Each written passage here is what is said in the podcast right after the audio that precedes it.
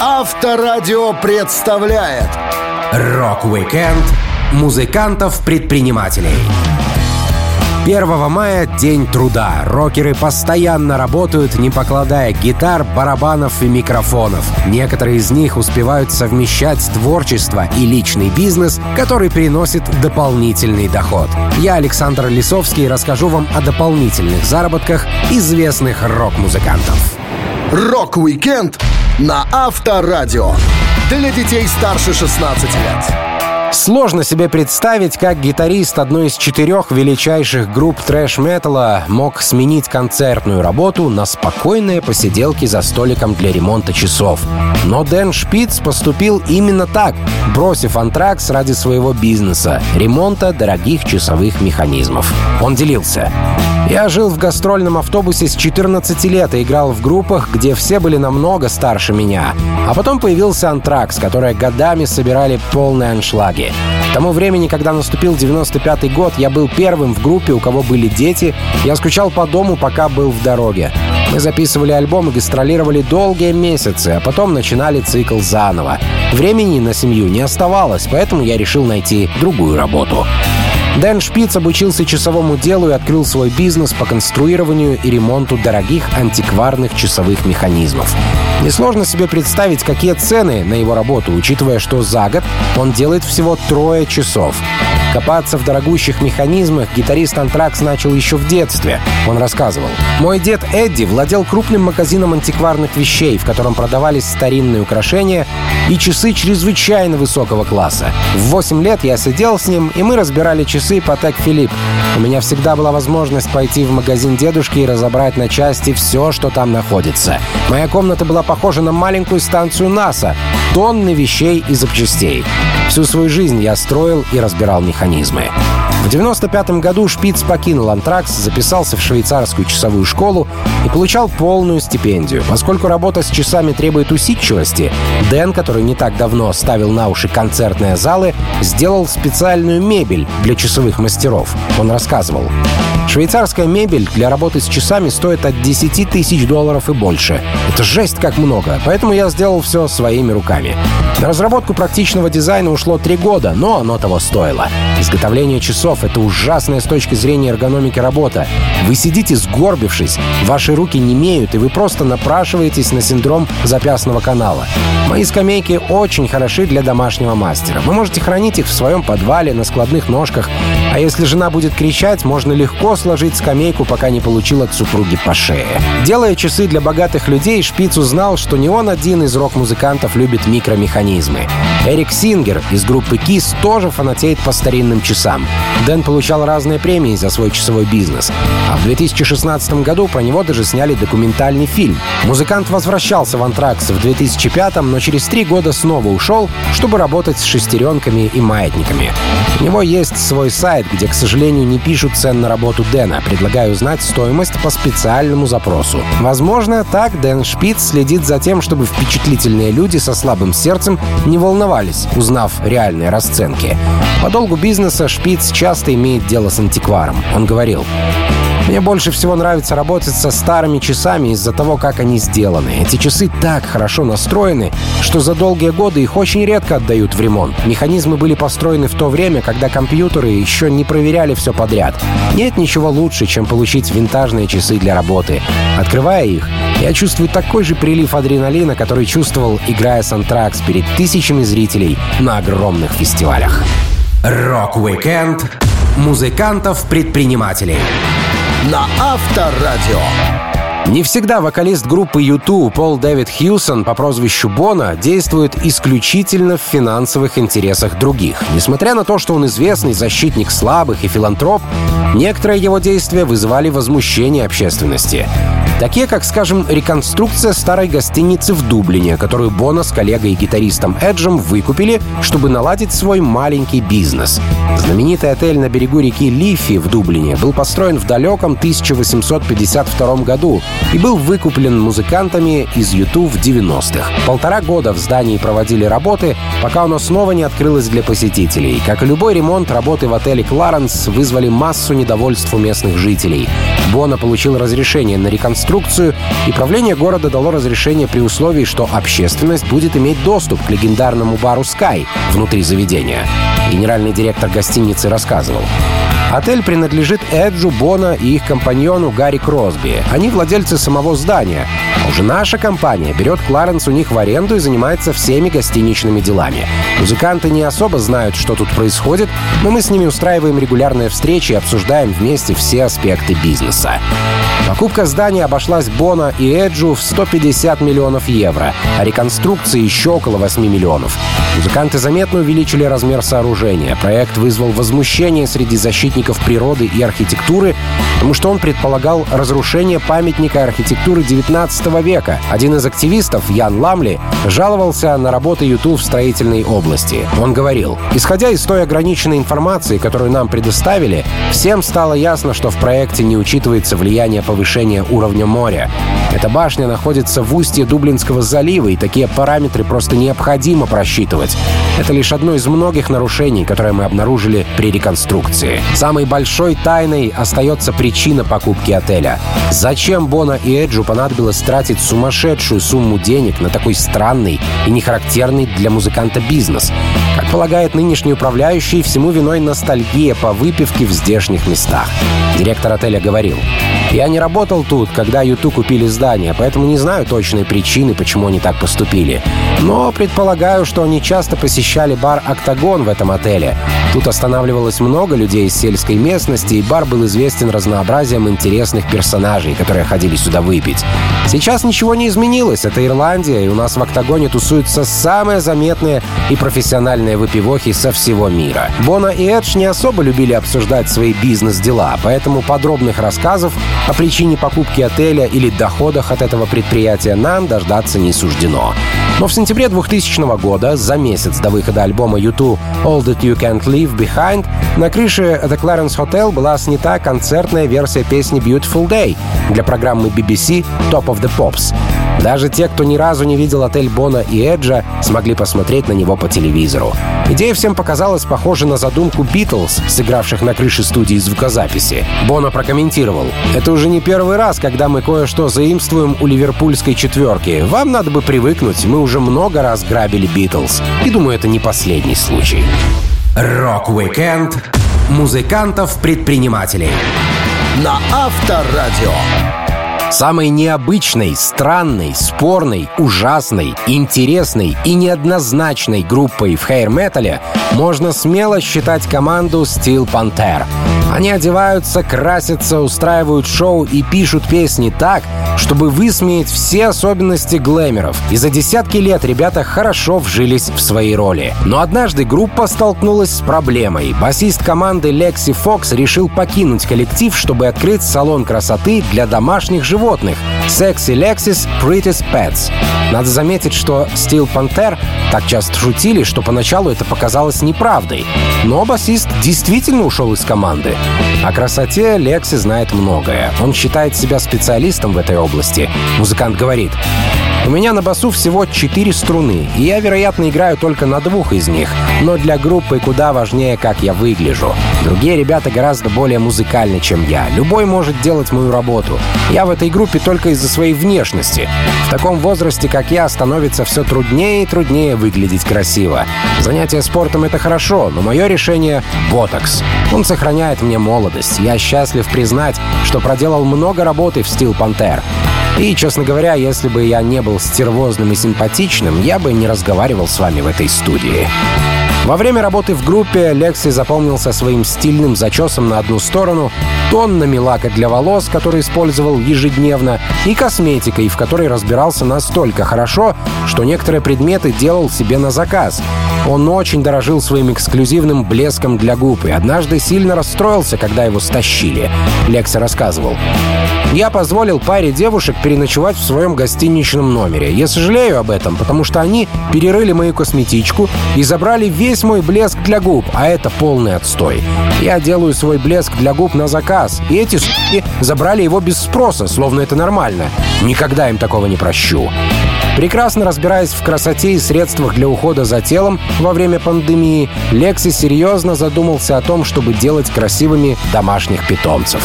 Он решил открыть салон красоты для животных, где зверькам делали бы стрижку, укладку, красили бы реснички и надевали какие-нибудь стильные аксессуары. Фокс всегда мечтал иметь дело с красотой. Еще в ранние годы он рассуждал. «Я хотел бы работать в солярии, знаешь, потому что солярий — лучшее место для подбора цыпочек. Девочки всегда хотят быть загорелыми. Я все время буду проводить с красотками и следить за тем, чтобы я сам был загорелым и выглядел на все сто. Так что я стопроцентно пойду работать в солярий». Планы Лекси осуществились не совсем полностью, и теперь вместо людей он делает красивыми их питомцев, хотя наличие симпатичных клиенток в его салоне красоты для животных все равно гарантировано. Самым сложным моментом стал день прощания с группой и фанатами. Когда Лекси объявил об уходе, Steel Panther в соцсетях разместили грустное сообщение. Они написали «Лекси начал свой побочный бизнес Sexy Lexis Pretty Pets, чтобы собрать деньги на ботокс во время изоляции. И теперь решил сосредоточиться на своей новообретенной страсти — делать уродливых собак красивыми. Мы любим тебя и желаем прекрасного будущего, в котором ты будешь красить чихуахуа подводкой для глаз. И хотя мы, возможно, никогда не найдем такого красивого басиста, как Лекси, довольно легко будет найти того, кто соответствовал бы его интеллектуальному уровню. Рок-викенд музыкантов-предпринимателей на Авторадио. Если кто-то думает, что Джин Симмонс из KISS самый успешный бизнесмен в роке, то, возможно, он мало знает о Сэмми Хаггаре из Van Halen. Сэмми вел очень-очень много абсолютно разных дел. Он продавал велосипеды в собственном магазине, открывал бары, делал свою выпивку, и все у него получалось прекрасно. Музыкант с детства хотел заняться своим делом. Этому его научила мама, Сэмми рассказывал. «Мне всегда нужна была подстраховка на случай, если моя карьера потерпит крах. По правде говоря, я никогда не чувствовал себя уверенно в музыке. Я вырос в бедной семье, и моя мама была моим первым бизнес-консультантом. Она убедила меня, если ты собираешься заниматься музыкальным бизнесом, ты должен экономить свои деньги и вкладывать их правильно, потому что все эти парни в конечном итоге становятся алкоголиками, наркоманами и разоряются. Я не хотел снова быть бедным, поэтому как только я заработал немного денег с группой Montrose, я вложился в несколько многоквартирных домов. Затем, когда мы начали гастролировать, я открыл свое собственное туристическое агентство, чтобы мне не приходилось платить кому-то еще за бронирование нашего путешествия. Сэмми Хаггар никогда не зарабатывал деньги ради денег. Он всегда вкладывал в то, что ему интересно. И однажды, катаясь на велосипеде, он решил продвигать горное велодвижение в массы. На это у музыканта уже была приличная сумма денег. Он говорил, в 1983 году я заработал 3 миллиона долларов, тонну денег. Тогда я серьезно увлекался велосипедами. Мой друг Баки работал на веломагазин и сказал, «Чувак, эти ребята делают горные велосипеды с большими шинами и шестернями». Я дал ему старый дрянной велик, и он сконструировал мне этот сумасшедший горник. Я подумал, это потрясающе. Я могу съехать с бордюра или забраться по камням в гору, не слезая с сиденья. Поэтому я купил магазин и нанял больше механиков, чтобы переоборудовать больше велосипедов, а затем открыл более крупный магазин в 87 году, годовой объем продаж которого составил 4 миллиона долларов. Продав велобизнес, Сэмми Хаггар решил заниматься отелями, барами, кафе и прочими заведениями, где можно было бы встречать туристов и где гости чувствовали бы себя комфортно. Как музыкант он часто останавливался в разных номерах и хорошо знал о недоработках гостиничного бизнеса. Рокер делился. «Я никогда не начинал бизнес с мыслью «О, я заработаю на этом деньги». Все мои идеи пришли из чистого энтузиазма. В 81 году я жил в Кабо-Сан-Лукас. Там было три отеля, и ни в одном из их ресторанов не было кондиционеров, телефонов или телевизоров. Я хотел, чтобы там нашлось место, где можно потусоваться, поэтому я сказал, что собираюсь построить бар с текилой. Я чувствовал, что люди придут, и они пришли. Сэмми открыл заведение общепита Кабо Вабо и пригласил участников Ван Хален стать партнерами в ресторане. Через пару лет его выгнали из группы, сказав, что он много времени уделяет бизнесу. Хаггар с головой погрузился в другие идеи. Он, не покладая печени, пил текилу и решил выпустить свой напиток. Музыкант вспоминал. «Я поехал в Мексику посмотреть мебель для бара и там начал пить стопроцентную текилу текилу Blue Weber из Агавы, которой еще не было в Америке. Тогда я решил, что текила — мое призвание. В итоге я заработал на ней больше денег, чем играя в рок-группах. Главное — любить то, чем ты занимаешься. В этом и есть секрет моего бизнеса. Я люблю текилу, и покупатели, несомненно, чувствуют это. Рок-викенд музыкантов-предпринимателей на Авторадио. Фронтмен группы Offspring Декстер Холланд не только музыкант и доктор биологических наук, защитивший диссертацию по вирусам, он еще и успешный предприниматель. Декстер создает свои острые соусы гринго бандита. Он всегда любил мексиканскую кухню, поскольку жил в Калифорнии, где остренькое стало частью жизни людей. Декстер вспоминал. Я любил мексиканскую культуру, особенно мексиканскую кухню. Мне нравится много разных видов острого соуса. Я захотел попробовать создать свой собственный. Любители острого соуса — это определенный тип людей. Они страстные и преданные своим предпочтениям. Многие из них, куда бы ни пошли, таскают с собой бутылочку соуса. И я тоже так делал. На момент создания своего нового бизнеса по производству Гринго Бандита у Холланда уже был опыт ведения предпринимательских дел. Музыкант помогал молодым панк-группам, управляя лейблом Nitro Records. Таких разных делах, как еда и музыка, он видел много похожих моментов. Декстер делился. Я начал делать острый соус еще во времена Nitro Records. Я был в восторге, потому что выпускал записи моих друзей. Группы, с которыми мы основали лейбл, в конечном итоге росли и развивались, двигались дальше и сделали успешную карьеру. Я постоянно переключался с одного дела на другое. Что-то вроде «Славно поработали с этими парнями над альбомом. Теперь потратим больше времени на соус Гринго Бандита». Когда мы начинали с группой, нам приходилось делать наши собственные футболки. Примерно так же было с лейблом. Мы вчетвером решали все вопросы. Острый соус — тот же случай. Я сам разработал рецепт, и он понравился моим друзьям, а потом мы начали раздавать пробники другим группам. Привычка делать все самому мне очень помогла в жизни. Каждый перец в соусе Декстера Гринго Бандита имеет свой уникальный вкус. Музыкант использовал только свежие ингредиенты для создания продукта, хотя другие обычно так не делают. Он не планировал заниматься широкой продажей, пока друзья не сказали, что мир должен познакомиться с острыми соусами Холланда. Музыкант рассказывал. Все мои приятели в один голос твердили «Эй, ты должен продавать это!» Я думал, что они шутят, но народ был настроен серьезно. Мы попали в местную сеть супермаркетов только благодаря моему старому приятелю, который там работал. Он поговорил с парой нужных людей, и мой гринго бандита оказался на прилавках. Это очень приятное чувство — видеть свой продукт в магазине. Похоже на то, когда вы продаете футболки с заднего сидения автомобиля возле клуба, а потом вдруг бац и попадаете на вершину чартов.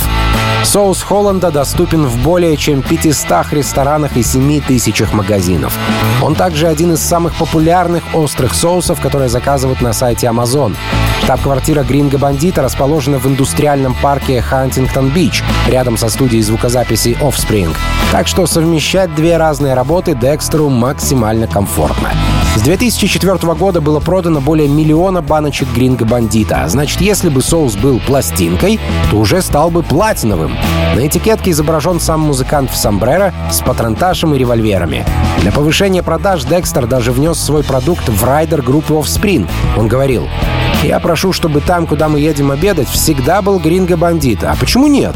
Никто не запрещает быть хитрым. Теперь, куда бы я ни поехал, соус повсюду следует за нашей группой.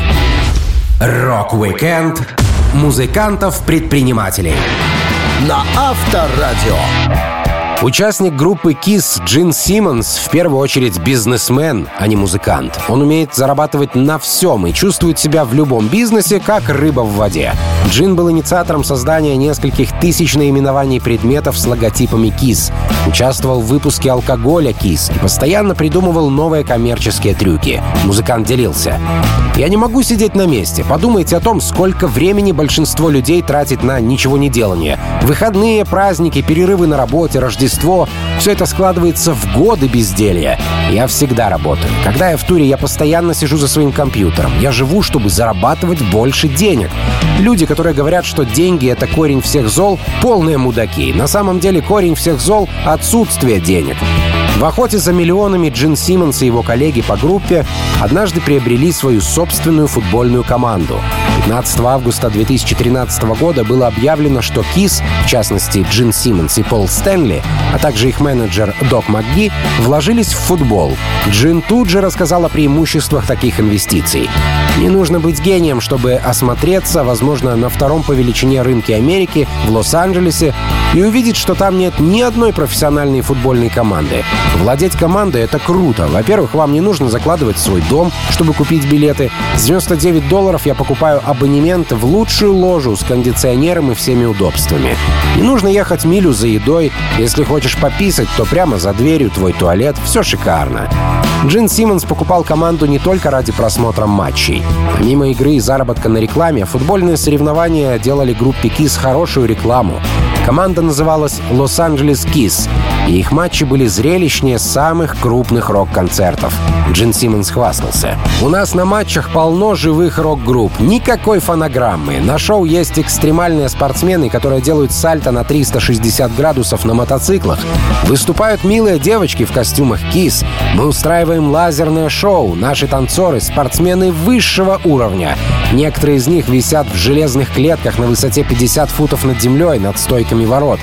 В день открытия наши ребята спустились с потолка высотой 25 метров.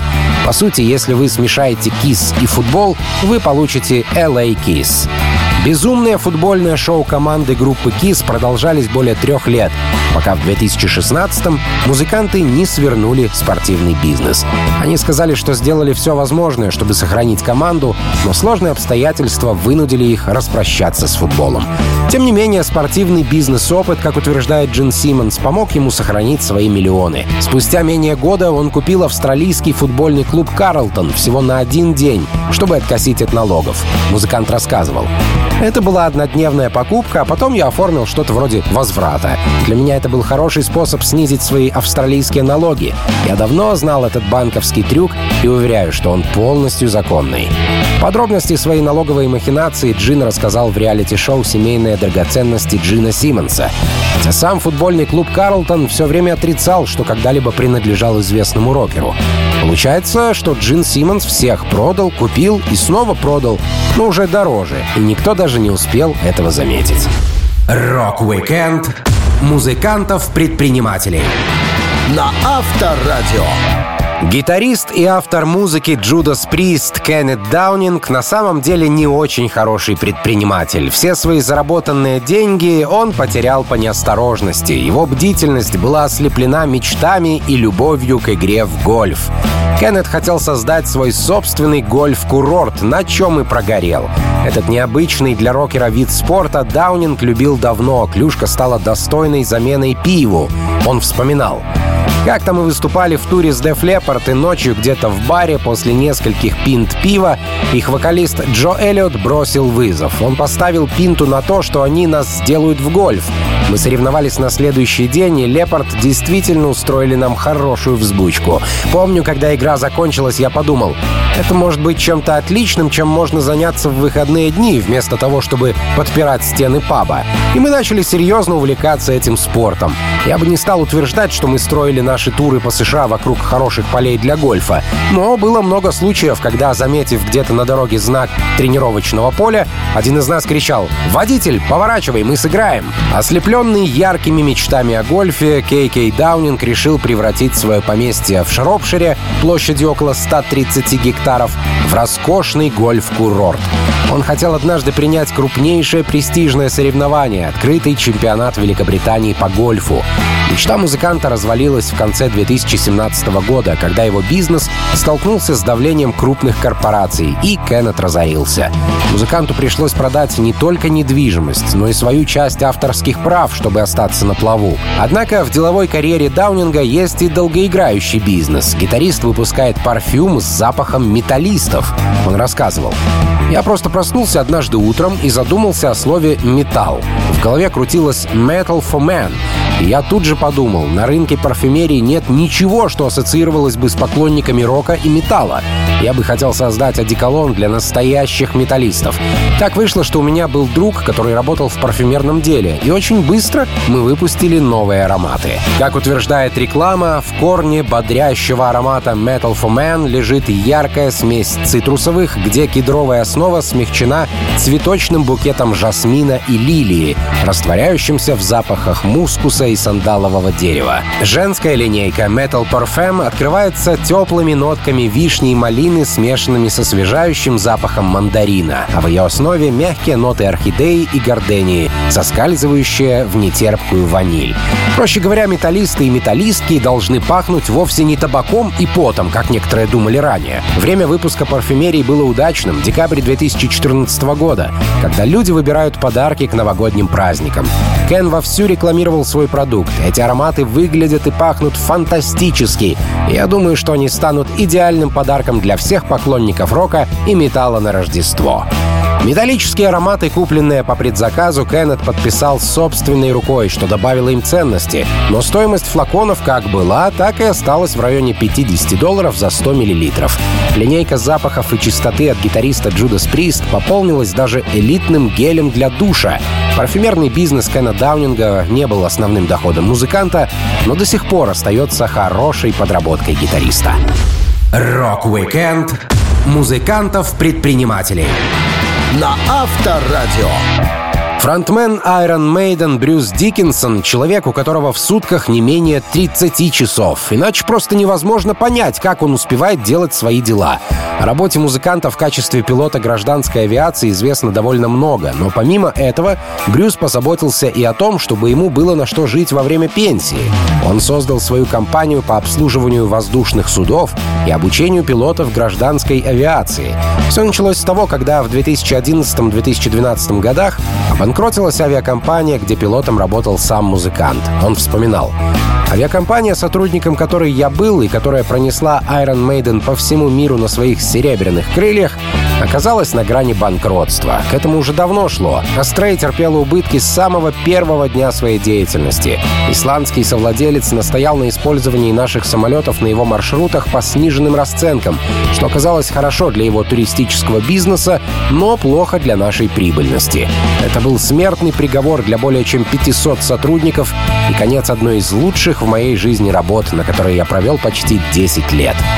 Имея большой опыт работы в авиации, а также светлую голову на плечах, Брюс Диккенсон решил начать свое собственное авиационное дело, создав рабочие места для людей из его бывшей компании.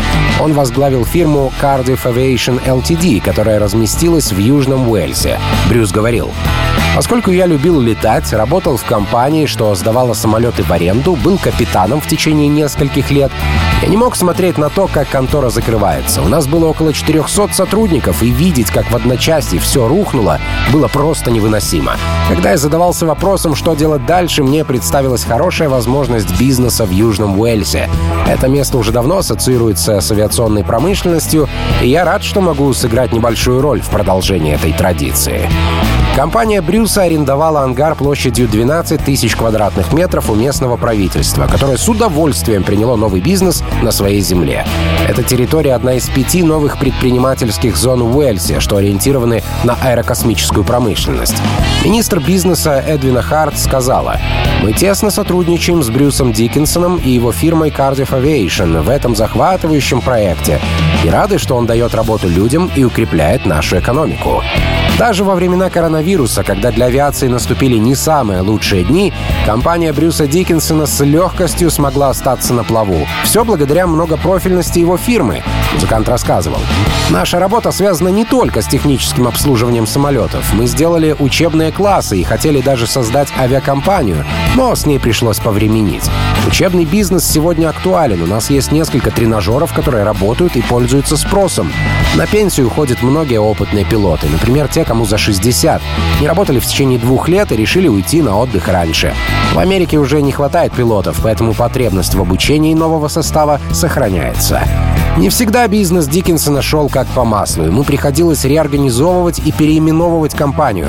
А в итоге из 30% акций музыкант выкупил все 100. Несмотря на то, что пилот Брюс уже три года как на пенсии, первым делом для него до сих пор остаются самолеты. Рок-викенд музыкантов-предпринимателей. На Авторадио.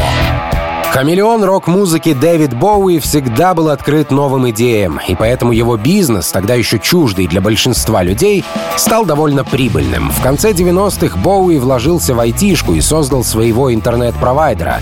Знакомство Дэвида с компьютерной техникой началось благодаря сыну Зоуи, он вспоминал. Мой интерес в области технологий начался офлайн. Зоуи всю жизнь любит компьютеры. Мы с ним развлекались с программами, и как-то он сказал, «Папа, ты же любишь искусство и все такое. Может быть, тебе стоит попробовать вот эти три вещицы? Тебе может понравиться». Одна программа называлась KidPix — художественный редактор для шестилеток. По-моему, она замечательная, и я до сих пор ей пользуюсь. Есть две другие, более сложные — Painter и Photoshop. Это было году в 93-м. Я стал возиться с этими прогами и сделал целую серию литографий, основанных на компьютерных рисунках. Было неизбежно, что я куплю себе модем и залезу в интернет. Открыв для себя всемирную сеть и услышав звук диалаб модема, Дэвид Боуи уже не смог остановиться. Он часами зависал в интернете, пытаясь найти среди кучи мусора что-нибудь интересное и полезное. Для человека, который обожает книги, всемирная паутина стала настоящим открытием и даже превратилась в диагноз. Дэвид делился.